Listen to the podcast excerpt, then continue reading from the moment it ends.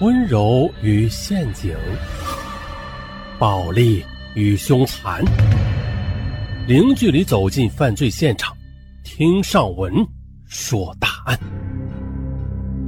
本节目由喜马拉雅独家播出。本期情感大案，咱们来说一起潜规则后的迷失。说的是女孩周飞，小时候啊，父母离异，她由母亲周梅抚养，并且随母姓。二零零八年十二月初，已经退休的周梅陪着女儿一起到北京找工作，跑了很多招聘会。周飞一直找不到合适的工作。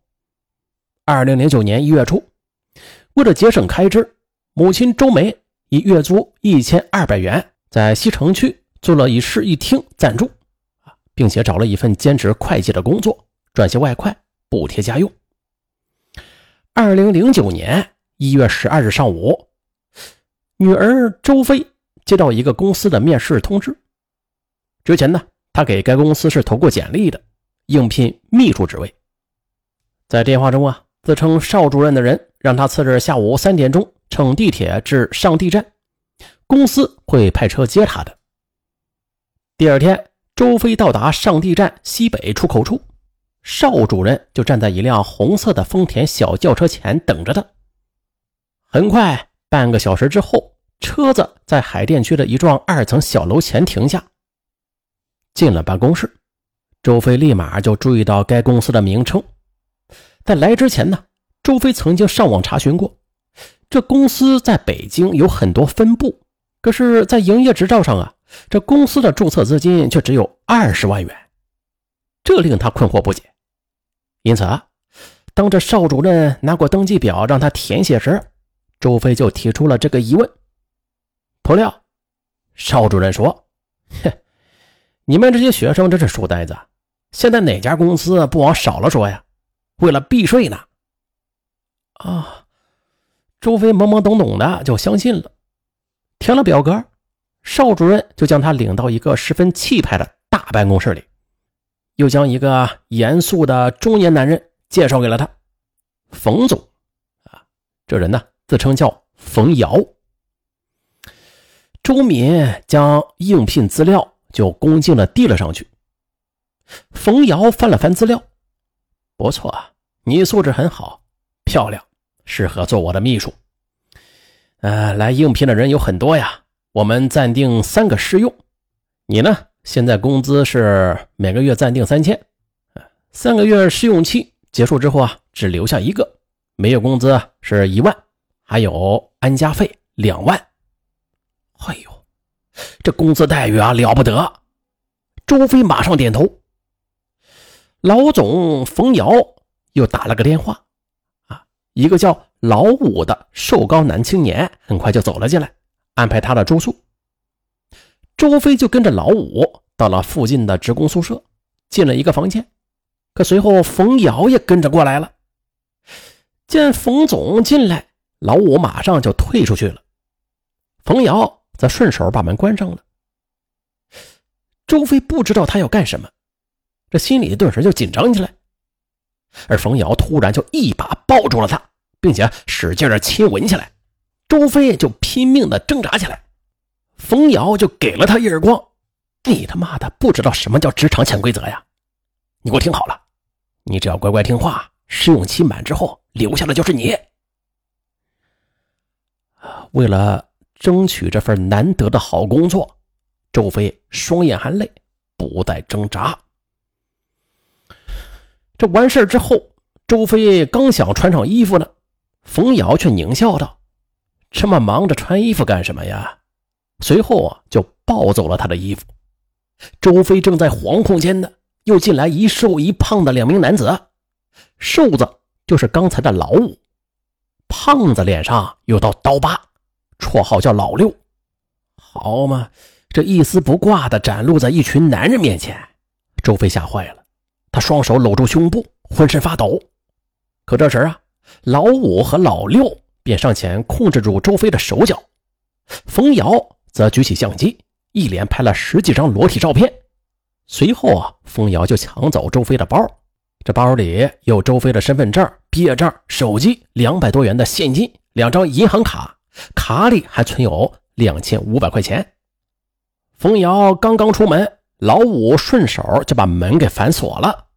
他对周飞说：“刚才你和冯总的潜规则我们都拍下了，我们再谈一笔交易吧，你答不答应啊？”周飞战战兢兢地说：“让他先把事儿说出来。”可老五却马上给了他一耳光。“哎呀，哎呀，还敢跟老子顶嘴！你不答应就休想走出一步。”这时，老六说了：“我们昨天晚上抓了个女的，可是半夜逃跑，哎，被我们抓回来，打断了一条腿，被卖到山西农村去了。”啊！见周飞害怕了，老五就说：“这样，你通过 QQ 找有钱男人联系，再想办法。”跟他们上床，我们进去给你们拍裸照，然后再讹钱。啊，事情办完之后，我们给你分钱。啊，不，我不会做这样的事的。周飞听完之后马上摇头。可这时啊，冯瑶和邵主任又是破门而入，冯瑶往死里啊就掐着他的脖子，周飞被掐得几乎窒息。最终他毫无办法呀，就答应就范了。怕周飞反悔。邵主任让他写了一份保证书，并且宣了誓。接着，冯瑶就逼问周飞交代他的银行卡密码，还问他出租房的位置。担心母亲遭到这帮歹徒攻击，周飞就编了个假地址。冯瑶呢，只留下老五来看管周飞，带着其他人去找周母了。周飞就开始琢磨着如何自救。见老五正在用他的手机打游戏呢，他就装出可怜巴巴的样子说：“哥，我求求你，你把手机给我，我给家里打个电话行吗？”我操！我他妈我干嘛要帮你啊？周飞注意到老五色眯眯的盯着他，知道他心里那种龌龊的想法。他呢，为了自救也豁出去了，于是就穿着内衣，故意在这室内走来走去。老五受不了诱惑，啊，行，只要你从我，我就把手机给你，但是只给你三分钟时间呢。周飞假装同意了，接过手机，周飞飞快的拨通了母亲的电话：“妈，我来北京找工作挺好的，你一个人在老家要注意安全。”周梅却似乎没有明白女儿的意思，就问：“哎，女儿，你咋了呀？”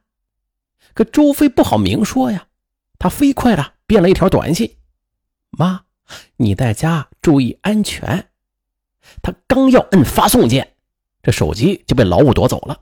老五一把就抱住了他，周飞则哀求饶过他，但是老五根本就不听，将他就摁在了床上。不久，冯瑶就打回电话来说找不到周飞说的地点，周飞则继续撒谎，并让他们再找找。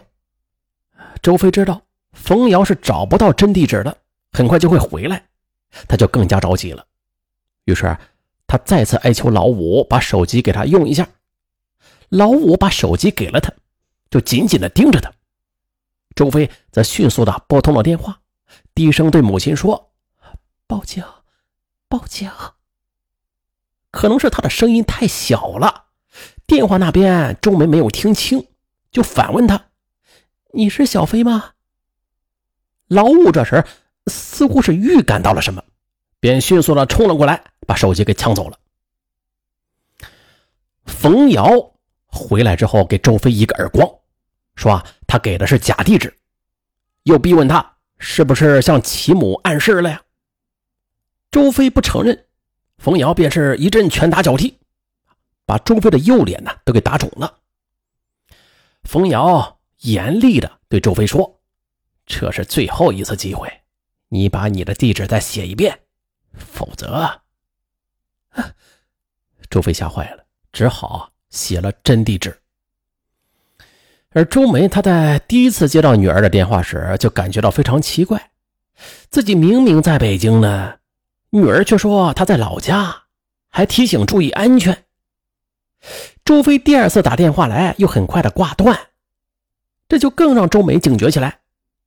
他知道女儿一向很聪明，周飞一定是通过这种特殊的方式传递信息。他呀，应该是出事儿了。周梅想到这儿，立刻就拨打了幺幺零报警，并且去派出所做了笔录。